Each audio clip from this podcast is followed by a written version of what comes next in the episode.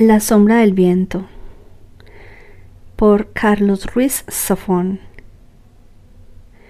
Capítulo 1 El cementerio de los libros olvidados Todavía recuerdo aquel amanecer en que mi padre me llevó por primera vez a visitar el cementerio de los libros olvidados. Desgranaban los primeros días del verano de 1945 y caminábamos por las calles de una Barcelona atrapada bajo cielos de ceniza y un sol de vapor que se derramaba sobre la rambla de Santa Mónica en una guirnalda de cobre líquido. Daniel, lo que vas a ver hoy no se lo puedes contar a nadie, advirtió mi padre, ni a tu amigo Tomás, a nadie. Ni siquiera a mamá, inquirí yo, a media voz. Mi padre suspiró, aparado en aquella sonrisa triste que le perseguía como a una sombra por la vida. Claro que sí, respondió cabizbajo, con ella no tenemos secretos, a ella puedes contárselo todo. Poco después de la guerra civil, un brote de cólera se había llevado a mi madre. La enterramos en Montjuic el día de mi cuarto cumpleaños. Solo recuerdo que llovió todo el día y toda la noche y que cuando le pregunté a mi padre si el cielo lloraba le faltó la voz para responderme. Seis años después la ausencia de mi madre era para mí todavía un espejismo, un silencio a gritos que aún no había aprendido a callar con palabras. Mi padre y yo vivíamos en un pequeño piso de la calle Santa Ana, junto a la plaza de la iglesia. El piso estaba situado justo encima de la librería especializada en ediciones de coleccionistas y libros usados heredada de mi abuelo, un bazar encantado que mi padre confiaba que algún día pasaría a mis manos. Me crié entre libros haciendo amigos invisibles en páginas que se deshacían en polvo y cuyo olor aún conservo en las manos. De niño aprendí a conciliar el sueño mientras le explicaba a mi madre en la penumbra de mi habitación las incidencias de la jornada, mis andanzas en el colegio, lo que había aprendido aquel día. No podía oír su voz o sentir su tacto, pero su luz y su calor ardían en cada rincón de aquella casa, y yo con la fe de los que todavía pueden contar sus años con los dedos de las manos, creía que si cerraba los ojos y le hablaba, ella podría oírme desde donde estuviera. A veces mi padre me escuchaba desde el comedor y lloraba a escondidas. Recuerdo que aquel alba de junio me desperté gritando. El corazón me batía en el pecho como si el alma quisiera abrirse camino y echar a correr escaleras abajo. Mi padre acudió azorado a mi habitación y me sostuvo en sus brazos intentando calmarme. No puedo acordarme de su cara, no puedo acordarme de la cara de mamá, murmuré sin aliento. Mi padre me abrazó con fuerza. No te preocupes, Daniel, yo me acordaré por los dos. Nos miramos en la penumbra buscando palabras que no existían. Aquella fue la primera vez que me di cuenta de que mi padre envejecía y de que sus ojos, ojos de niebla y de pérdida, siempre miraban atrás. Se incorporó y descorrió las cortinas para dejar entrar la tibia luz del alba. Anda, Daniel, vístete. Quiero enseñarte algo, dijo. ¿Ahora? ¿A las cinco de la mañana? Hay cosas que solo pueden verse entre tinieblas insinuó mi padre blandiendo una sonrisa enigmática que probablemente había tomado prestada de algún tomo de Alejandro Dumas. Las calles aún languidecían entre neblinas y serenos cuando salimos al portal. Las farolas de las ramblas dibujaban una avenida de vapor parpadeando al tiempo que la ciudad se desperezaba y se desprendía de su disfraz de acuarela. Al llegar a la calle Arco de Teatro nos aventuramos camino del Raval bajo la arcada que prometía una bóveda de bruma azul. Seguí a mi padre a través de aquel camino angosto, más cicatriz que calle, hasta que el reluz de la rambla se perdió a nuestras espaldas. La claridad del amanecer se filtraba desde balcones y cornisas en soplos de luz sesgada que no llegaban a rozar el suelo. Finalmente mi padre se detuvo frente a un portón de madera labrada, ennegrecido por el tiempo y la humedad.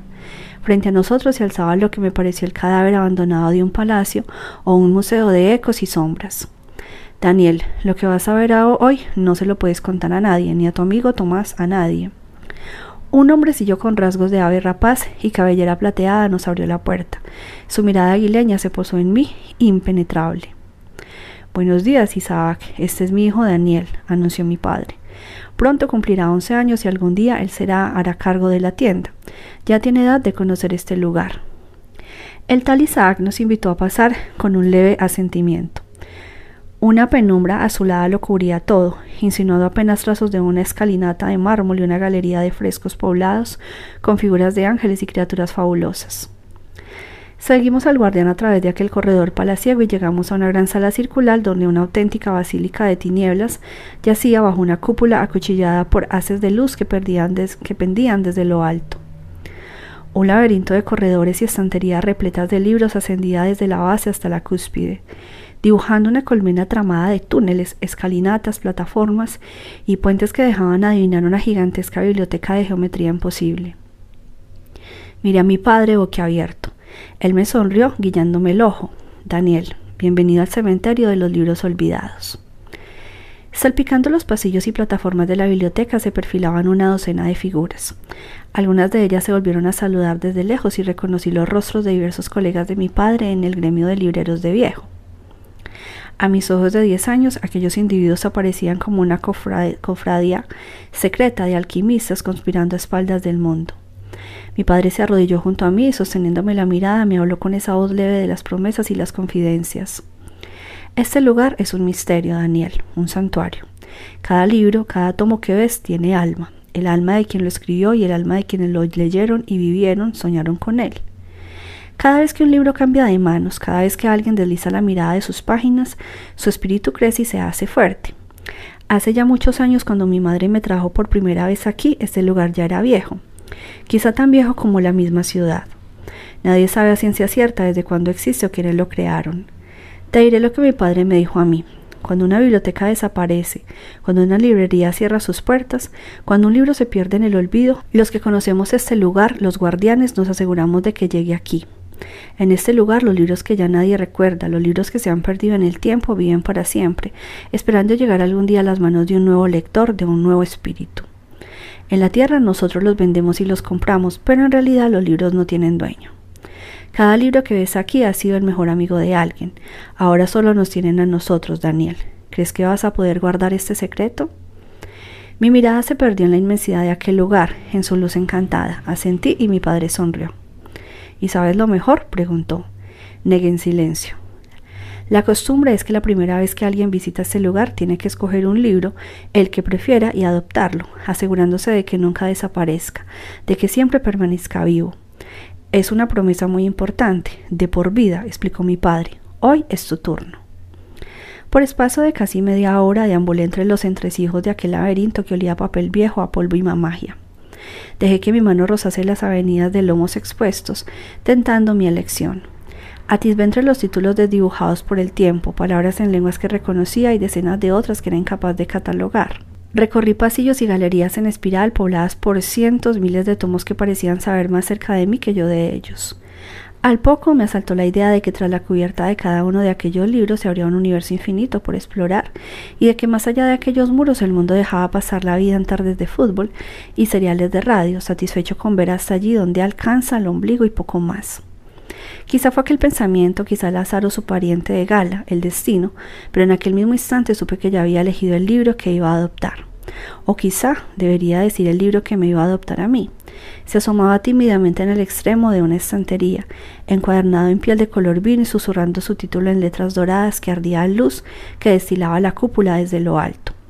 Me acerqué hasta él y acaricié las palabras con la yema de los dedos, leyendo en silencio La sombra del viento, Julián Carax. Jamás había oído mencionar aquel título o a su autor, pero no me importó. La decisión estaba tomada. Por ambas partes tomé el libro con sumo cuidado y lo ojeé, dejando aletear sus páginas. Liberado de su celda en el estante, el libro exhaló una nube de polvo dorado. Satisfecho con mi elección, rehice mis pasos en el laberinto portando mi libro bajo el brazo, con una sonrisa impresa en los labios. Tal vez la atmósfera hechicera de aquel lugar había podido conmigo, pero tuve la seguridad de que aquel libro había estado allí esperándome durante años, probablemente desde antes de que yo naciese. Aquella tarde, de vuelta en el piso de la calle Santa Ana, me refugié en una habitación y decidí leer las primeras líneas de mi nuevo amigo. Antes de darme cuenta, me había caído dentro sin remedio. La novela relataba la historia de un hombre en busca de un verdadero padre, el que nunca había llegado a conocer y a cuya existencia solo descubría a merced a las últimas palabras que pronunciaba su madre en el hecho de su muerte. La historia de aquella búsqueda se transformaba en una odisea fantasmagórica en la que la protagonista luchaba por recuperar una infancia y juventudes perdidas, y en la que lentamente descubríamos la sombra de un amor maldito cuya memoria le habría a perseguir hasta el fin de sus días. A medida que avanzaba la estructura del relato empezó a recordarme a una de esas muñecas rusas que contienen innumerables miniaturas de sí mismas en su interior.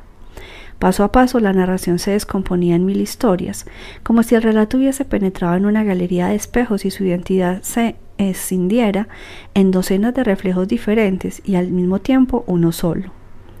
Los minutos y las horas se deslizaron como espejismo. Horas más tarde, atrapado en el relato, apenas advertí las campanadas de medianoche en la catedral repiqueteando a lo lejos.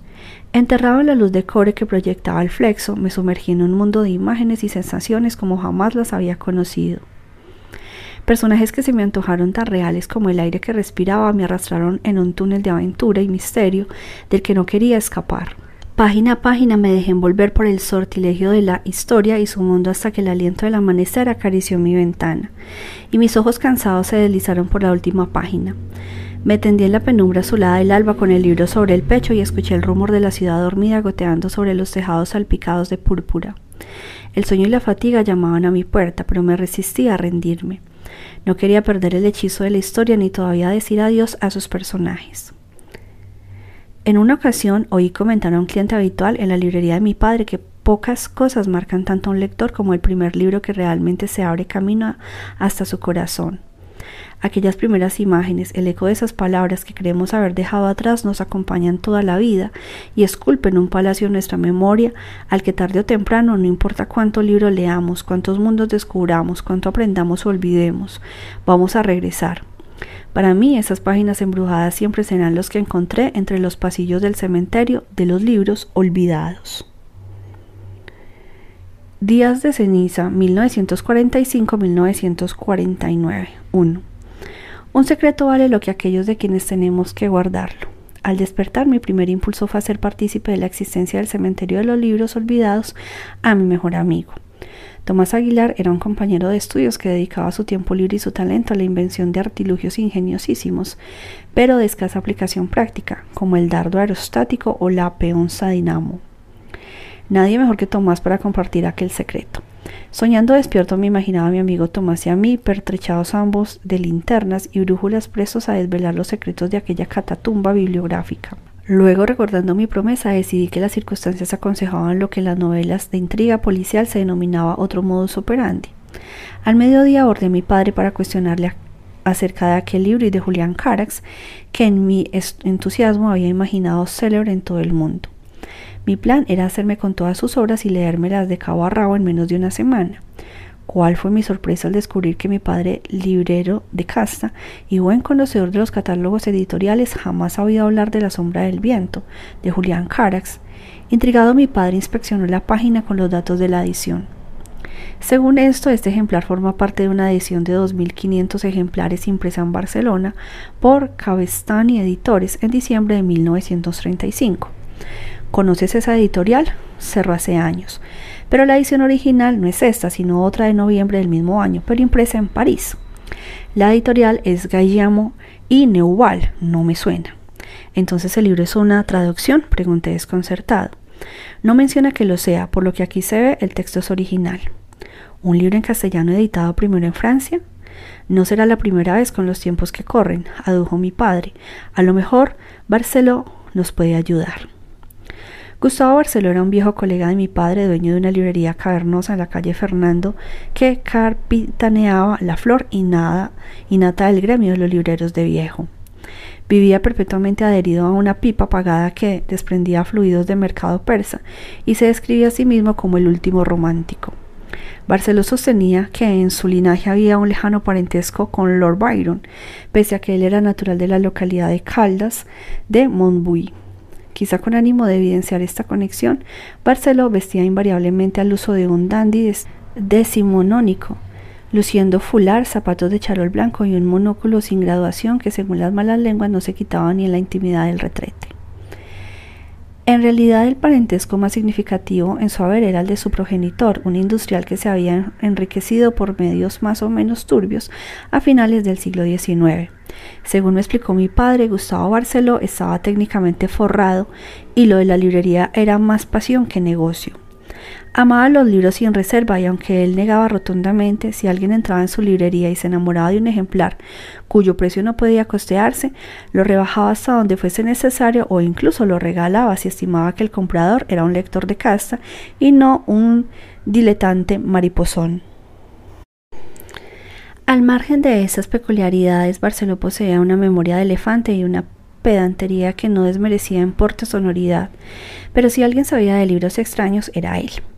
Aquella tarde, después de cerrar la tienda, mi padre sugirió que nos acercásemos hasta el café de Els Quatre Gats en la calle Monsieur, donde Barceló y sus compinches mantenían una tertulia bibliófila sobre poetas malditos, lenguas muertas y otros maestros abandonados a merced de la polilla. Els Quatre Gats quedaba a tiro de piedra de casa y era uno de mis rincones predilectos de toda Barcelona.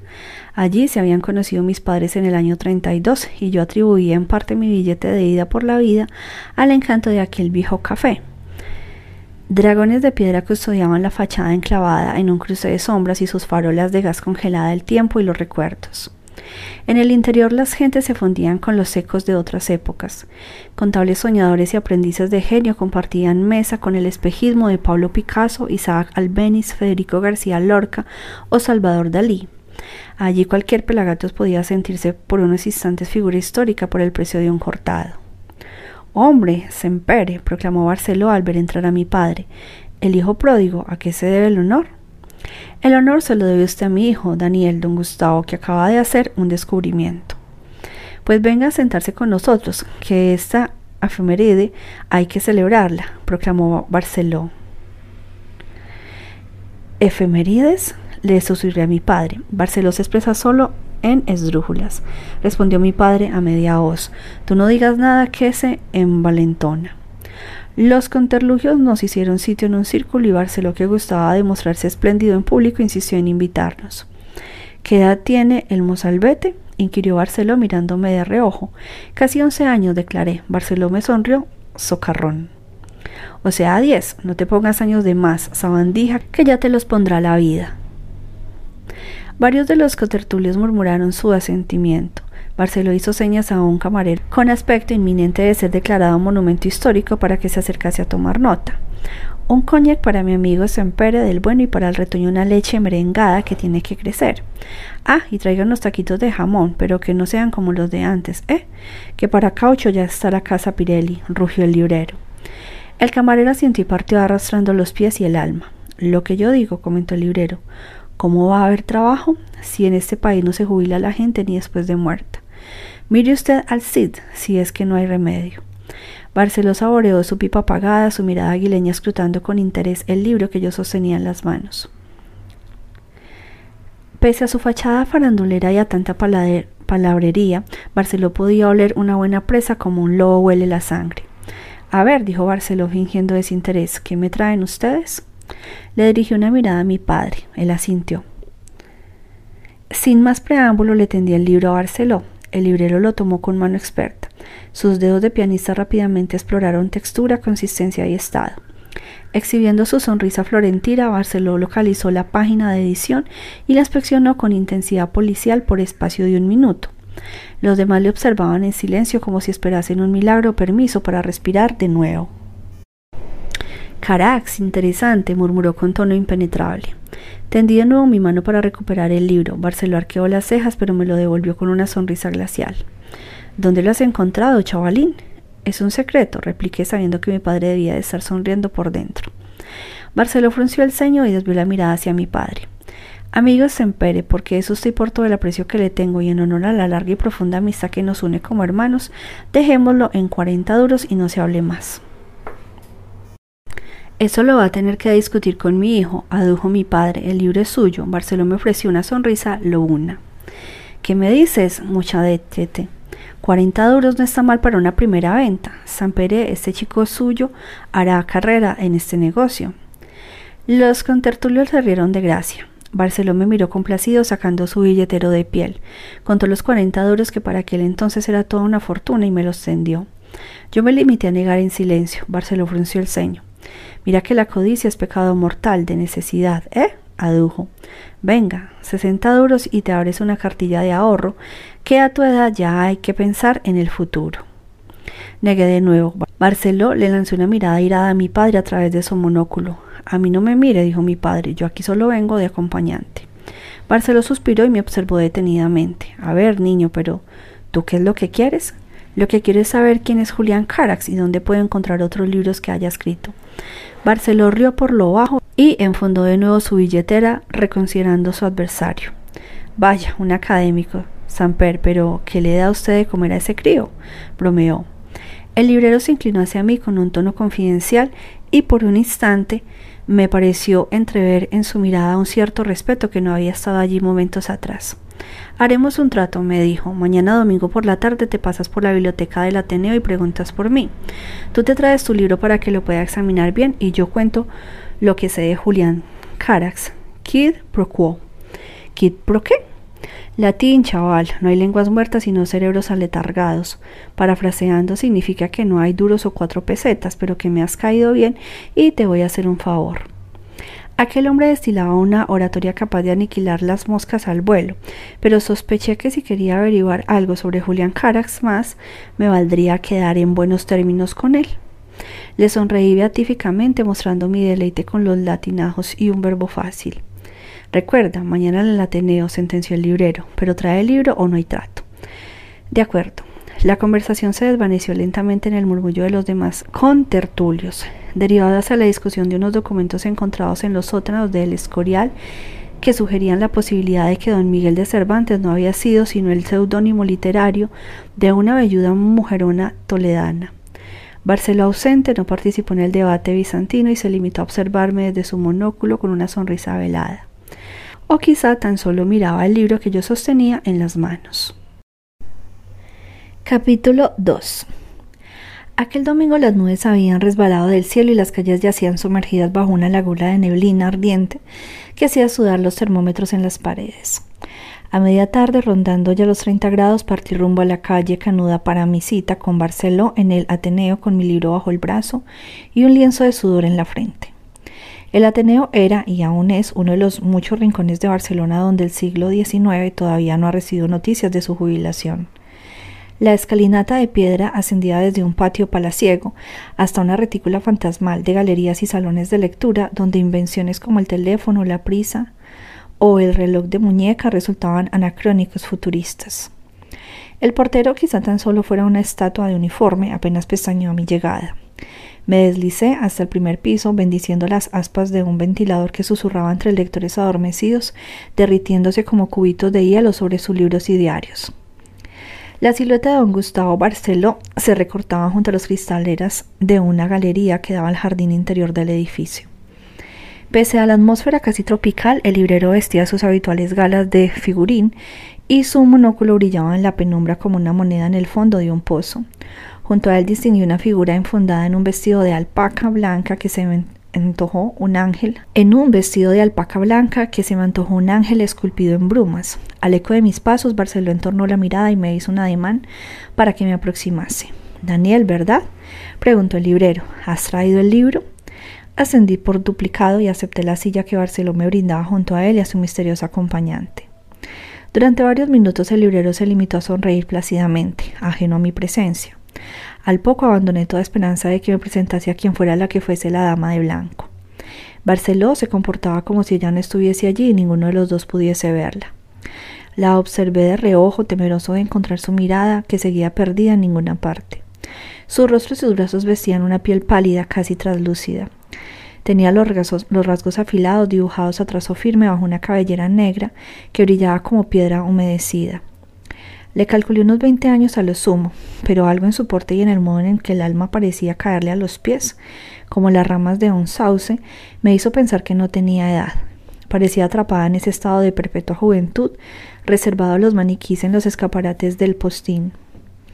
Estaba intentando leer el pulso bajo aquella garganta de cisne cuando advertí que Barceló me observaba fijamente. Entonces vas a decirme dónde encontraste ese libro, preguntó. Lo haría, pero prometí a mi padre guardar el secreto. Aduje. Ya veo. Sempere y sus misterios, dijo Barceló. Ya me figuro yo dónde. Menuda potra has tenido, chaval. A eso le llamo yo encontrar una aguja en un campo de azucenas. A ver, ¿me lo dejas ver? Le tendí el libro y Barceló lo tomó en sus manos con infinita delicadeza. Lo has leído, supongo. Sí, señor, te envidio. Siempre me ha parecido que el momento para leer a Carax es cuando todavía se tiene el corazón joven y la mente limpia. ¿Sabías que esta fue la última novela que escribió? Negué en silencio. ¿Sabes cuántos ejemplares como este hay en el mercado, Daniel? Miles, supongo. Ninguno, precisó Barceló, excepto el tuyo. El resto fueron quemados. ¿Quemados? Barceló se limitó a ofrecer su sonrisa hermética, pasando las hojas del libro y acariciando el papel como si fuese una seda única en el universo. La dama de blanco se volvió lentamente. Sus labios esbozaron una sonrisa tímida y temblorosa. Sus ojos palpaban el vacío, pupilas blancas como el mármol. Tragué saliva, estaba ciega. Tú no conoces a mi sobrina Clara, ¿verdad? preguntó Barceló. Me limité a negar, incapaz de quitar la mirada de aquella criatura con tez de muñeca de porcelana y ojos blancos, los ojos más tristes que he visto jamás. En realidad la experta en Julián Carax es Clara. Por eso la he traído, dijo Barceló. Es más, pensándolo bien, creo que con vuestro permiso yo me voy a retirar a otra sala a inspeccionar este volumen mientras vosotros hablas de vuestras cosas, ¿os parece? Le miré atónito. El librero pirata, hasta la sepultura y ajeno a mis reservas, se limitó a darme una palmadita en la espalda y partió con mi libro bajo el brazo. Le has impresionado, ¿sabes? dijo la voz a mi espalda. Me volví para descubrir la sonrisa leve de la sobrina del librero, tanteando en el vacío. Tenía la voz de cristal, transparente y tan frágil que me pareció que sus palabras se quebrarían si la interrumpía a media frase. Mi tío me ha dicho que te ofreció una buena suma por el libro de Carax, pero que tú la rechazaste, añadió Clara. Te has ganado su respeto. Cualquiera lo diría, suspiré. Observé que Clara ladeaba la cabeza al sonreír y que sus dedos jugueteaban con un anillo que parecía una guirnalda de zafiros. ¿Qué edad tienes? preguntó. Casi once años, respondí. ¿Y usted? Clara rió ante mi insolencia e inocencia. Casi el doble, pero tampoco es como para que me trates de usted. Parece usted más joven, apunté, intuyendo que aquello podía ser una buena salida a mi indiscreción. Me fiaré de ti entonces, porque yo no sé qué aspecto tengo, repuso, sin abandonar su sonrisa a media vela. Pero si te parezco más joven, razón de más para que me trates de tú. Lo que usted diga, señorita Clara. Observé detenidamente sus manos abiertas como alas sobre su regazo, su talle frágil insinuándose bajo los pliegues de alpaca, el dibujo de sus hombros, la extrema palidez de su garganta y el cierre de sus labios, que hubiera querido acariciar con la yema de los dedos. Nunca antes había tenido la oportunidad de examinar a una mujer tan de cerca y con tanta precisión sin temor a encontrarme con su mirada. ¿Qué miras? preguntó Clara, no sin cierta malicia. Su tío dice que usted es una experta en Julián Carax, improvisé con la boca seca. Mi tío sería capaz de decir cualquier cosa con tal de pasar un rato a solas con un libro que le fascine, adujo Clara. Pero tú debes preguntarte cómo alguien que está ciego puede ser experto en libros y no los puede leer. No se me había ocurrido, la verdad. Para tener casi once años no mientes mal. Vigila o acabarás como mi tío. Temiendo meter la pata por enésima vez, me limité a permanecer sentado en silencio contemplándola embobado. Anda, acércate, dijo ella. ¿Perdón? Acércate sin miedo, no te voy a comer. Me incorporé de la silla y me aproximé hasta donde Clara estaba sentada. La sobrina del librero alzó la mano derecha buscándome a tientas. Sin saber bien cómo debía proceder, hice otro tanto y le ofrecí mi mano. La tomó en su mano izquierda y Clara me ofreció en silencio su derecha. Comprendí instintivamente lo que me pedía y la guié hasta mi rostro. Su tacto era firme y delicado a un tiempo. Sus dedos me recorrieron las mejillas y los pómulos. Permanecí inmóvil casi sin atreverme a respirar, mientras Clara leía mis facciones con sus manos. Mientras lo hacía sonreía para sí y pude advertir que sus labios se entrecerraban como murmurando en silencio. Sentí el roce de sus manos en la frente, en el pelo y en los párpados. Se detuvo sobre mis labios dibujándolos en silencio con el índice y el anular. Los dedos le olían a canela. Tragué saliva notando que el pulso se me lanzaba a la brava y agradeciendo a la divina providencia que no hubiera testigos oculares para presenciar mi sonrojo, que hubiera bastado para prender un habano o un palmo a distancia. Capítulo 3 Aquella tarde de brumas y llovizna, Clara Barceló me robó el corazón, la respiración y el sueño. Al amparo de la luz embrujada del Ateneo, sus manos escribieron en mi piel una maldición que habría de perseguirme durante años. Mientras yo la contemplaba embelesado, la sobrina del librero me explicó su historia y cómo ella había tropezado también por casualidad con las páginas de Julián Carax. El accidente había tenido lugar en un pueblo de la Provenza. Su padre, abogado de prestigio vinculado al gabinete del presidente Companys, había tenido la clarividencia de enviar a su hija y a su esposa a vivir con su hermana al otro lado de la frontera al inicio de la guerra civil. No faltó quien opinase que ello era una exageración, que en Barcelona no iba a pasar nada y que en España, cuna y pináculo de la civilización cristiana, la barbarie era cosa de los anarquistas, y estos en bicicleta y con parches en los calcetines no podían llegar muy lejos. Los pueblos no se miran nunca en el espejo, decía siempre el padre de Clara, y menos con una guerra entre las cejas. El abogado era un buen lector de la historia y sabía que el futuro se leía en las calles, las factorías y los cuarteles con más claridad que en la prensa de la mañana. Durante meses las escribió todas las semanas. Al principio las hacía desde el buffet de la calle Diputación, luego sin remitente y finalmente escondidas desde una celda en el castillo de Montjuic, donde como a tantos nadie les vio entrar y donde nunca volvió a salir. La madre de Clara leía las cartas en voz alta, disimulando mal el llanto y saltándose los párrafos que su hija intuía sin necesidad de leerlos. Más tarde a medianoche, Clara convencía a su prima Claudette para que la leyese de nuevo las cartas de su padre en su integridad. Así era como Clara leía con los ojos de prestado. Nadie lo vio nunca derramar una lágrima, ni cuando dejaron de recibir correspondencia del abogado, ni cuando las noticias de la guerra hicieron suponer lo peor. Mi padre sabía desde el principio lo que iba a pasar, explicó Clara. Permaneció al lado de sus amigos porque pensaba que esa era su obligación. Le mató la lealtad a agentes que, cuando le llegó la hora, le traicionaron. Nunca te fíes de nadie, Daniel, especialmente de la gente a la que admiras. Esos son los que te pegarán las peores puñaladas. Clara pronunciaba estas palabras con una dureza que parecía forjada en años de secreto y sombra. Me perdí en su mirada de porcelana, ojos sin lágrimas ni engaños, escuchándola hablar de cosas que por entonces yo no entendía. Clara describía personas, escenarios y objetos que nunca había visto con sus propios ojos con un detalle y una precisión de maestro de la escuela flamenca. Su idioma eran las texturas y los ecos, el color de las voces, el ritmo de los pasos.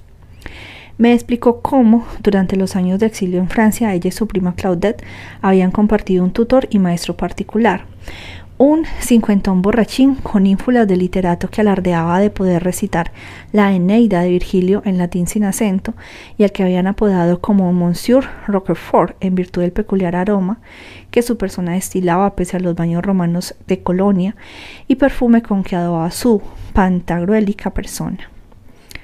Monsieur Roquefort, pese a sus notables peculiaridades, paréntesis, entre las que destacaba una firme y militante convicción de que el, embutido y en particular las morcillas que Clara y su madre recibían de los parientes de España eran mano de santo para la circulación y el mal de la gota. Era hombre de gustos refinados. Desde joven viajaba a París una vez al mes para enriquecer su acervo cultural con las últimas novedades literarias, visitar museos y rumoreaba pasar una noche de asueto en brazos de una ninfula a la que había bautizado como Madame Bovary, pese a que se llamaba Hortense y tenía cierta propensión al vello facial. En sus excursiones culturales, Monsieur Roquefort solía frecuentar un puesto de libros usados apostado frente a Notre Dame, y fue allí donde por casualidad se tropezó una tarde de 1929 con una novela de un autor desconocido, un tal Julián Carax. Siempre abierto a las novedades, Monsieur Roquefort adquirió el libro más que nada por el título le resultaba sugerente y él siempre acostumbraba a leer algo ligero en el tren de vuelta. La novela llevaba por título La Casa Roja y en la contraportada aparecía una imagen borrosa del autor, quizá una fotografía o una punta al carbón. Según el texto biográfico, Julián Carax era un joven de 27 años que había nacido con el siglo en la ciudad de Barcelona y ahora vivía en París. Escribía en francés y ejercía profesionalmente como pianista nocturno en un local de alterne. El texto de la sobrecubierta, pomposo y apolillado al gusto de la época, proclamaba en prosa prusiana que aquella era la primera obra de un valor deslumbrante, un talento proteico e insigne, promesa de futuro para las letras europeas sin parangón en el mundo de los vivos. Con todo, la sinopsis refería a continuación, dada a entender que la historia contenía elementos vagamente siniestros y de tono folletinesco, lo cual a ojos de Monsieur Roquefort siempre era un punto a favor, porque a él, después de los clásicos, lo que más le gustaban eran las intrigas de crimen y alcoba. La Casa Roja relataba la atormentada vida de un misterioso individuo que asaltaba jugueterías y museos para robar muñecos y títeres, a los que posteriormente arrancaba los ojos y llevaba a su vivienda, un fantasma de invernadero abandonado a orillas del Sena. Al interrumpir una noche en una mansión suntuosa de la Avenue Fox para diezmar la colección privada de muñecos de un magnate enriquecido a través de turbias artimañas durante la Revolución Industrial, su hija, una señorita de la buena sociedad parisina, muy leída y fina ella, se enamoraba del ladrón.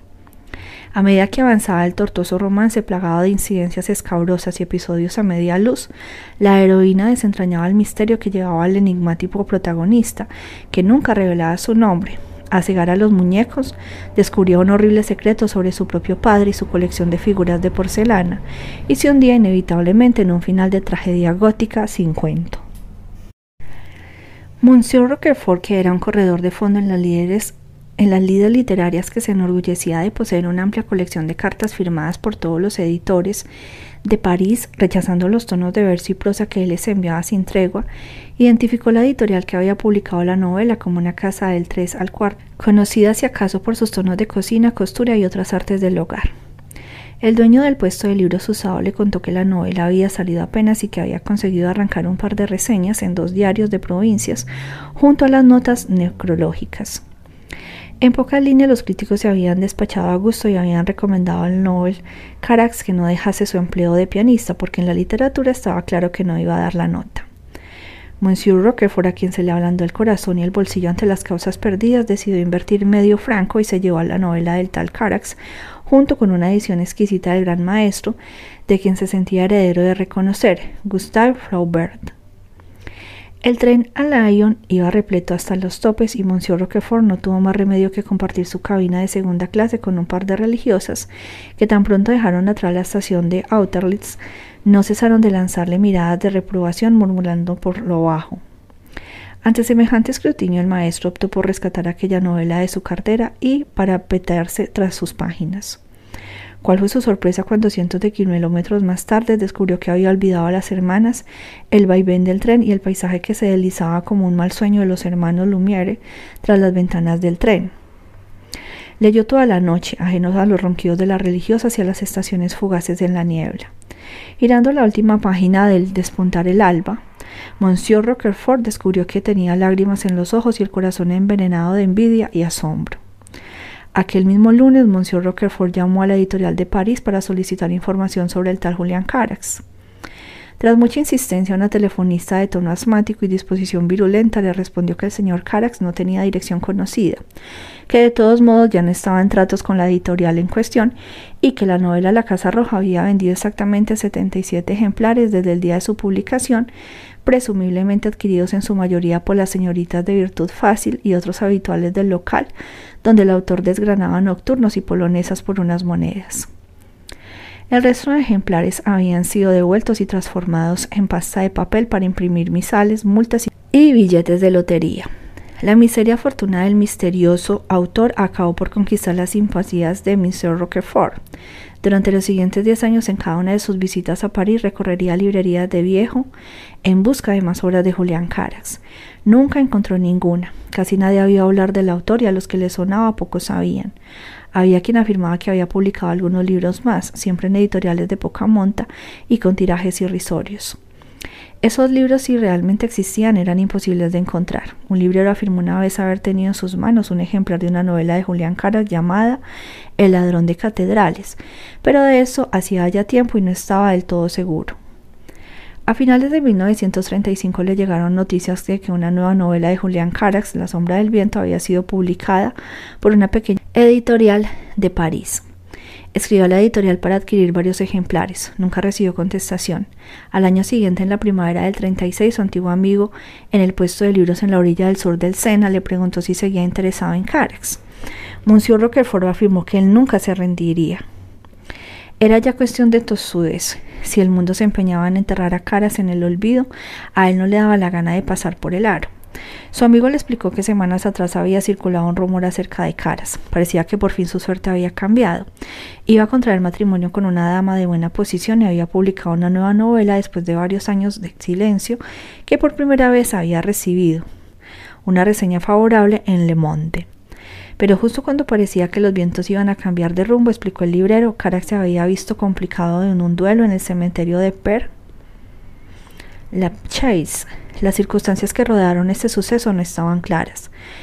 Cuando se sabía que era el duelo, había tenido lugar el alba del día, que Caras tenía que contraer matrimonio y que el novio nunca se presentó en la iglesia. Había opiniones para todos los gustos. Uno le hacían muerto en aquel duelo y su cadáver abandonado en una tumba anónima. Otros más optimistas preferían creer que Caras, complicado en algún asunto turbio, había tenido que abandonar a su prometida en el altar y huir de París para regresar a Barcelona. La tumba sin nombre nunca fue encontrada y poco después había circulado otra versión. Julián Carax, perseguido por la desgracia, se había muerto en su ciudad natal en la más absoluta de las miserias. Las chicas del burdel donde tocaba el piano había hecho una colecta para pagarle un entierro decente. Cuando llegó el giro, el cadáver ya había sido enterrado en una fosa común, junto con los cuerpos de mendigos y gente sin nombre que aparecían flotando en el puerto o que morían de frío en la escalera del metro. Aunque solo fuese por llevar la contraria, Monsieur Roquefort no olvidó a Carax. Once años después de haber descubierto la Casa Roja, decidió prestar la novela a sus dos alumnas, con la esperanza de que tal vez aquel extraño libro las animase a adquirir el hábito de la lectura. Clara y Claudette eran por entonces dos quinceañeras con las venas ardiendo de hormonas y con el mundo guiñándoles el ojo desde las ventanas de la sala de estudio. Pese a los esfuerzos de su tutor, hasta el momento habían demostrado ser inmunes al encanto de los clásicos las fábulas de Sopo o el verso inmortal de Dante Alighieri. Monsieur Roquefort, temiendo que su contrario fuese rescindido, al descubrir la madre Clara que sus labores docentes estaban formando dos analfabetas con la cabeza llena de pájaros, optó por pasarle la novela de caras, con el pretexto de que era una historia de amor con las que hacían llorar a moco tendido lo que era una verdad a medias. Capítulo 4 Jamás me había sentido atrapada, seducida y envuelta por una historia como lo que narraba aquel libro, explicó Clara. Hasta entonces para mí las lecturas eran una obligación, una especie de multa a pagar a maestros, tutores sin saber muy bien para qué. No conocía el placer de leer, de explorar puertas que se abren en el alma, de abandonarse a la imaginación, a la belleza y al misterio de la ficción y del lenguaje. Todo eso para mí nació con aquella novela. ¿Has besado alguna vez a una chica, Daniel? Se me atragantó el cerebelo y la saliva se me transformó en serrín. Bueno, eres muy joven todavía, pero en esa misma sensación, esa chispa de la primera vez que no se olvida. Este es un mundo de sombras, Daniel, y la magia es un bien escaso. Aquel libro me enseñó que leer podía hacerme vivir más y más intensamente, que podía devolverme la vista que había perdido. Solo por eso aquel libro que a nadie importaba cambió mi vida. Llegado a este punto yo había quedado reducido a pasmarote, a merced de aquella criatura cuyas palabras y cuyos encantos no tenía yo modo ni ganas de resistir. Deseé que nunca dejase de hablar, que su voz me envolviese para siempre y que su tío no regresara jamás a quebrar aquel instante que me pertenecía solo a mí. Durante años busqué otros libros de Julián Caras, continuó Clara. Preguntaba en bibliotecas, en librerías, en escuelas, siempre en vano. Nadie había oído hablar de él o de sus libros. No podía entenderlo. Más adelante llegó a oídos de Monsieur Roquefort una extraña historia acerca de un individuo que se dedicaba a recorrer librerías y bibliotecas en busca de obras de Julián Caras y que si las encontraba las compraba, robaba o conseguía por cualquier medio, acto seguido les prendía fuego. Nadie sabía quién era ni por qué lo hacía. Un misterio más que sumar al propio enigma de Carax. Con el tiempo mi madre decidió que quería regresar a España. Estaba enferma y su hogar y su mundo siempre habían sido Barcelona. Secretamente yo albergaba la esperanza de poder averiguar algo sobre Caras. Aquí, puesto que al fin y al cabo Barcelona había sido la ciudad donde había nacido y donde había desaparecido para siempre al principio de la guerra. Lo único que encontré fueron vías muertas y eso contando con la ayuda de mi tío. A mi madre en su propia búsqueda le ocurrió otro tanto. La Barcelona que encontró a su regreso ya no era la que había dejado atrás. Se encontró con una ciudad de tinieblas en la que ni mi padre ya no vivía, pero que seguía embrujado por su recuerdo y su memoria en cada rincón. Como si no le bastase con aquella desolación, se empeñó en encontrar a un individuo para que averiguase qué había sido exactamente de mi padre. Tras meses de investigaciones, todo lo que el investigador consiguió recuperar fue un reloj de pulsera roto y el nombre de, hombre que había matado a mi padre en los fosos del castillo de Montjuic. Se llamaba Fumero, Javier Fumero. Nos dijeron que este individuo, y no era el único, había empezado como pistolero a sueldo en la FAI y había flirteado con anarquías, comunistas y fascistas, engañándolos a todos, vendiendo sus servicios al mejor postor, y que tras la caída de Barcelona se había pasado al bando vencedor e ingresado en el cuerpo de policía. Hoy es un inspector famoso y condecorado. A mi padre no le recuerda a nadie. Como puedes imaginarte, mi madre se apagó en apenas unos meses. Los médicos dijeron que era el corazón y yo creo que por una vez acertaron. A la muerte de mi madre me fui a vivir con mi tío Gustavo, que era el único pariente que le quedaba a mi madre en Barcelona. Yo le adoraba porque siempre me traía libros de regalo cuando venía a visitarnos. Él ha sido mi única familia y mi mejor amigo todos estos años. Aunque le veas así, un poco arrogante, en realidad tiene el alma del pan bendito. Todas las noches sin falta, aunque se caiga de sueño, me leo un rato. Si quiere usted, yo podía leer para usted, apunté solícito, arrepintiéndome al instante de mi osadía, convencido de que para Clara mi compañía solo podía suponer un engorro cuando no un chiste. Gracias, Daniel, repuso ella, me encantaría, cuando usted quiera. Asintió lentamente buscándome con su sonrisa. Lamentablemente no conservo aquel ejemplar de la Casa Roja, dijo. Monsieur Roquefort se negó a desprenderse de él. Podría intentar contarle el argumento, pero sería como describir una catedral diciendo que es un montón de piedras que acaban en punta. Estoy seguro de que usted lo contaría mucho mejor que eso, murmuré. Las mujeres tienen un instinto infalible para saber cuando un hombre se ha enamorado de ellas perdidamente, especialmente si el varón en cuestión es tonto, de capirote y menor de edad. Yo cumplía todos los requisitos para que Clara Barceló me enviase a paseo, pero preferí creer que su condición de invidente me garantizaba cierto margen de seguridad y que mi crimen, mi total y patética devoción por una mujer que me doblaba en edad, inteligencia y estatura permanecería en la sombra. Me preguntaba qué podía ella ver en mí como para ofrecerme su amistad, sino acaso un pálido reflejo de ella misma, un eco de soledad y pérdida. En mis sueños de colegial siempre seríamos dos fugitivos cabalgando al lomo de un libro, dispuestos a escaparse a través del mundo de ficción y sueños de segunda mano. Cuando Barceló regresó arrastrando una sonrisa felina, habían pasado dos horas, que a mí me habían sabido a dos minutos. El librero me tendió el libro y me guiñó el ojo. Míralo bien, albondiguilla, que luego no quiero que me vengas con que te he pegado el cambiazo, ¿eh? Me fío de usted, apunté. Valiente bobada, al último imperfecto que me vino con eso, paréntesis, turista yankee, él convencido de que la fabada la había inventado Henry en San Fermines. Le vendí un fuento juerna, firmado por Lope de la Vega, bolígrafo.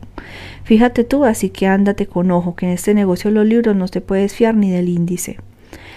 Anochecía cuando salimos de nuevo a la calle Canuda. Una brisa fresca peinaba la ciudad y Barceló se quitó el gabán para ponérselo sobre los hombros a Clara. No viendo oportunidad más idónea en ciernes, dejé caer como quien no quiere la cosa, que si le pareciera bien podía pasarme el día siguiente por su domicilio a leer en voz alta algunos capítulos de La sombra del viento para Clara. Barceló me miró de reojo y soltó una carcajada seca a mi costa. Chaval, que te embalas, masculló, aunque su tono delataba su beneplácito. Bueno, si no le vas bien, quizá otro día. O. Clara tiene la palabra, dijo el librero. En el piso ya tenemos siete gatos y dos catatúas. No vendrá de una alimaña más o menos. Te espero entonces mañana a eso de las siete, concluyó Clara. ¿Sabes la dirección? Capítulo 5 Hubo un tiempo de niño en que quizá por haber crecido rodeado de libros y libreros, decidí que quería ser novelista y llegar a una vida de melodrama. La raíz de mi ensoñación literaria, además de esa maravillosa simplicidad con que todo se veía a los cinco años, era una prodigiosa pieza de artesanía y precisión que estaba expuesta en una tienda de plumas estilográficas en la calle de Anselmo Clave, justo detrás del gobierno militar. El objeto de mi devoción, una suntuosa pluma negra ribeteada con sabía Dios cuántas exquisiteces y rúbricas, presidía el escaparate como si se tratase de una de las joyas de la corona. El plumín, un prodigio en sí mismo era un delirio barroco de plata, oro y mil pliegues que relucía como el faro de Alejandría. Cuando mi padre me sacaba de paseo, yo no callaba hasta que me llevaba a ver la pluma. Mi padre decía que aquella debía de ser por lo menos la pluma de un emperador. Yo secretamente estaba convencido de que con semejante maravilla se podía escribir cualquier cosa, desde novelas hasta enciclopedias o incluso cartas cuyo poder tenía que estar por encima de cualquier limitación postal. En mi ingenuidad creía que lo que yo pudiese escribir con aquella pluma llegaría a todas partes, incluido aquel sitio incomprensible al que mi padre decía que mi madre había ido y del que no volvía nunca. Un día se nos ocurrió entrar en la tienda a preguntar por el dichoso artilugio. Resultó ser que aquella era la reina de las estilográficas, un Mont Blanc Meisterstück, de serie numerada que había pertenecido a, o eso aseguraba el encargado con solemnidad, nada menos que a Víctor Hugo. De aquel plumín de oro fuimos informados, había brotado el manuscrito Los Miserables. Tal y como Vichy Catalán brota del manantial de Caldas, atestiguó el encargado. Según nos dijo, la había adquirido personalmente a un coleccionista venido de París y se había asegurado de la autenticidad de la pieza. ¿Y qué precio tiene este caudal de prodigios si no es mucho preguntar? inquirió mi padre. La sola mención de la cifra le quitó el color de la cara, pero yo estaba ya encandilada de remate. El encargado, tomándonos quizá por catedráticos de física, procedió a endosarnos unas galamatias incomprensibles sobre las aleaciones de metales preciosos, esmaltes del lejano oriente y una revolucionaria teoría sobre embolos y vasos comunicantes. Todo ello parte de la ignota ciencia teutona que sostenía el trazo glorioso de aquel adalid de la tecnología gráfica. En su favor tengo que decir que pese a que debíamos tener pinta de pelagatos, el encargado nos dejó manosear la pluma, cuanto quisimos. La llenó de tinta para nosotros y me ofreció un pergamino para que pudiese anotar mi nombre y así iniciar mi carrera literaria a la saga de Víctor Hugo. Luego, tras darle un paño para sacarle de nuevo el lustre, la devolvió a su trono de honor. Quizá otro día, musitó mi padre. Una vez en la calle me dijo con voz mansa que no nos podíamos permitir su precio. La librería daba lo justo para mantenernos y enviarme a un buen colegio. La pluma Monteblanc de Augusto Víctor Hugo tendría que esperar. Yo no dije nada, pero mi padre debió de leer la decepción en mi rostro. Haremos una cosa, propuso. Cuando ya tengas edad de empezar a escribir, volvemos y la compramos. ¿Y si se la llevan antes? Esta no se la lleva a nadie, créeme. Y si no, le pedimos a don Federico que nos haga una que ese hombre tiene las manos de oro. Don Federico era el relojero del barrio, cliente ocasional de la librería y probablemente el hombre más educado y cortés de todo el hemisferio occidental. Su reputación de manitas llegaba desde el barrio de la Ribera hasta el mercader del Ninot. Otra reputación le acechaba, esta de índole menos decorosa y relativa a su predilección erótica por efeos musculados de lumpen más viril y a cierta afición por vestirse de estrellita Castro. ¿Y si don Federico no se le da lo de la pluma?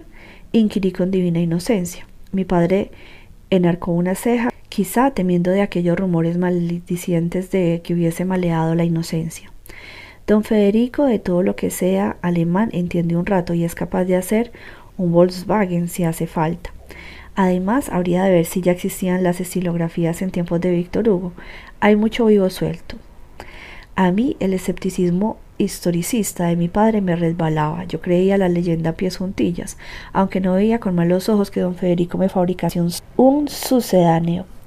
Tiempo habría para ponerse a la altura de Víctor Hugo. Para mi consuelo y tal como había predicho mi padre, la pluma Mont Blanc permaneció durante años en aquel escaparate que visitamos religiosamente cada sábado por la mañana. Aún está ahí, decía yo maravillado. Te espera, decía mi padre. Sabe que algún día será tuya y que escribirás una obra maestra con ella. Yo quiero escribir una carta a mamá para que no se sienta sola. Mi padre me observó sin pestañear. Tu madre no está sola, Daniel, está con Dios y con nosotros aunque no podamos verla. Esa misma teoría me había expuesto en el colegio el padre Vicente, un jesuita veterano que tenía la mano rota para explicar todos los misterios del universo, desde el gramófono hasta el dolor de las muelas citando el Evangelio según San Mateo, pero en boca de mi padre sonaba a aquello que no se lo creían ni las piedras. ¿Y Dios para qué la quiere? No lo sé. Si algún día le vemos, se lo preguntaremos. Con el tiempo deseché la idea de la carta y supuse que ya puestos sería más práctico empezar con la obra maestra. A falta de la pluma, mi padre me prestó un lápiz Stedler del número 2 con el que garateaba en un cuaderno. Mi historia casualmente giraba en torno de una prodigiosa pluma estilográfica de pasmoso parecido con la de la tienda y que además estaba embrujada. Más concretamente, la pluma estaba poseída por el arma torturada de un novelista que había muerto de hambre y frío y que había sido su dueño. Al caer en manos de un aprendiz, la pluma se empeñaba en plasmar en el papel la última obra que el autor no había podido terminar en vida. No recuerdo de dónde la copió o de dónde vino, pero lo cierto es que nunca volvió a tener una idea semejante. Mis intentos de plasmarla en la página, sin embargo, resultaron desastrosos.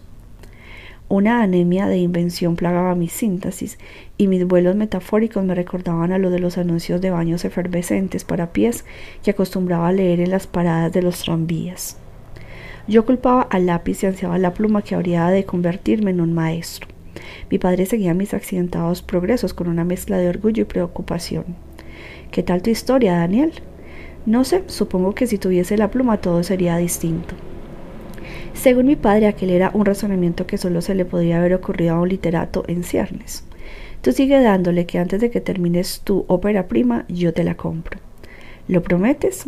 Siempre respondía con una sonrisa. Para fortuna de mi padre, mis aspiraciones literarias pronto se desvanecieron y quedaron relegadas al terreno de la oratoria.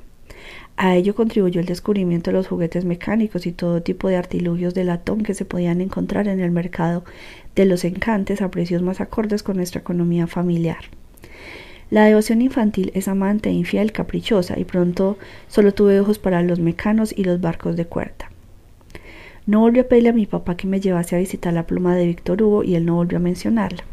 Aquel mundo parecía haberse esfumado para mí, pero durante mucho tiempo la imagen que tuve de mi padre y que aún hoy conservo fue la de aquel hombre flaco enfundado en un traje viejo que le venía grande y con un sombrero de segunda mano que había comprado en la calle Condal por siete pesetas, un hombre que no podía permitirse regalarle a su hijo una dichosa pluma que no servía para nada, pero que parecía significarlo todo. Aquella noche a mi regreso del Ateneo le encontré esperándome en el comedor luciendo aquella misma cara de derrota y anhelo. Yo pensaba que te habías perdido por ahí, dijo. Llamó Tomás Aguilar, dice que habíais quedado, ¿te olvidaste? Barceló, que se enrollaba como una persiana, dije yo asintiendo. Yo no sabía cómo quitármelo de encima. Es buen hombre, pero un poco plomo. ¿Tendrás hambre?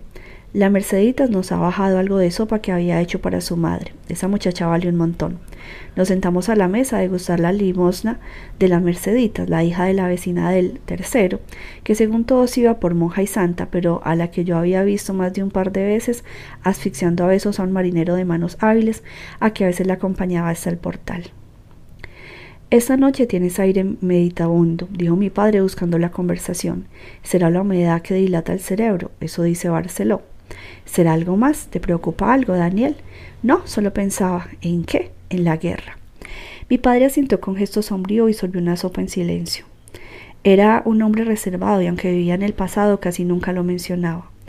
Yo había crecido en el convencimiento de que aquella lenta procesión de la posguerra, un mundo de quietud, miseria y rencores velados era tan natural como el agua del grifo y que aquella tristeza muda que consagra para las paredes de la ciudad herida era el verdadero rostro de su alma. Una de las trampas de la infancia es que no hace falta comprender algo para sentirlo. Para cuando la razón es capaz de entender lo sucedido, las heridas en el corazón ya son demasiado profundas. Aquella noche primeriza de verano, caminando por ese anochecer oscuro y traicionero de Barcelona, no conseguía borrar de mi pensamiento el relato de Clara en torno a la desaparición de su padre. En mi mundo la muerte era una mano anónima e incomprensible, un vendedor a domicilio que se llevaba madres, mendigos o vecinos nanogenarios como si se tratase de una lotería del infierno. La idea de que la muerte pudiera caminar a mi lado, con rostro humano y corazón envenenado de odio, luciendo uniforme o gabardina, que hiciese cola en el cine, riese en los bares o llevase a los niños de paseo al parque de la ciudadela por la mañana, y por la tarde hiciese desaparecer a alguien en las mazmorras del castillo Monjuic, o en una fosa común sin nombre ni ceremonial, no me cabía en la cabeza. Dándole vuelta se me ocurrió que tal vez aquel universo de cartón, piedra que yo daba por bueno, no fuese más que un decorado. En aquellos años robados, el fin de la infancia, como la Renfe, llegaba cuando llegaba. Compartimos aquella sopa de caldo de sobras con pan rodeados por el murmullo pegajoso de los cereales de la radio que se colaban a través de las ventanas abiertas a la plaza de la iglesia. Entonces, ¿qué tal todo hoy, don Gustavo? Conocí a su sobrina Clara. La ciega dicen que es una belleza. No sé, yo no me fijo. Más te vale. Les dije que a lo mejor me pasaba mañana por su casa. Al salir del colegio para leerle algo a la pobre, que está muy sola, si tú me das permiso. Mi padre me examinó de reojo como si preguntarse si estaba él envejeciendo prematuramente o yo creciendo demasiado rápido. Decidí cambiar de tema y el único que pude encontrar era el que me consumía las entrañas. En la guerra es verdad que se llevan a la gente al castillo de Montjuic y no se les volvía a ver. Mi padre apuró la cucharada de sopa sin inmutarse y me miró detenidamente, la sonrisa y breve resbalándose en los labios. ¿Quién te ha dicho eso, Barceló? No, Tomás Aguilar, que a veces cuenta historias en el colegio. Mi padre asintió lentamente. En tiempos de guerra ocurren cosas que son muy difíciles de explicar, Daniel. Muchas veces ni yo sé lo que significa de verdad. A veces es mejor dejar las cosas como están. Suspiró y solvió la sopa sin ganas. Yo le observaba callado. Antes de morir tu madre me hizo prometer que nunca te hablaría de la guerra, que no dejaría que recordases nada de lo que sucedió.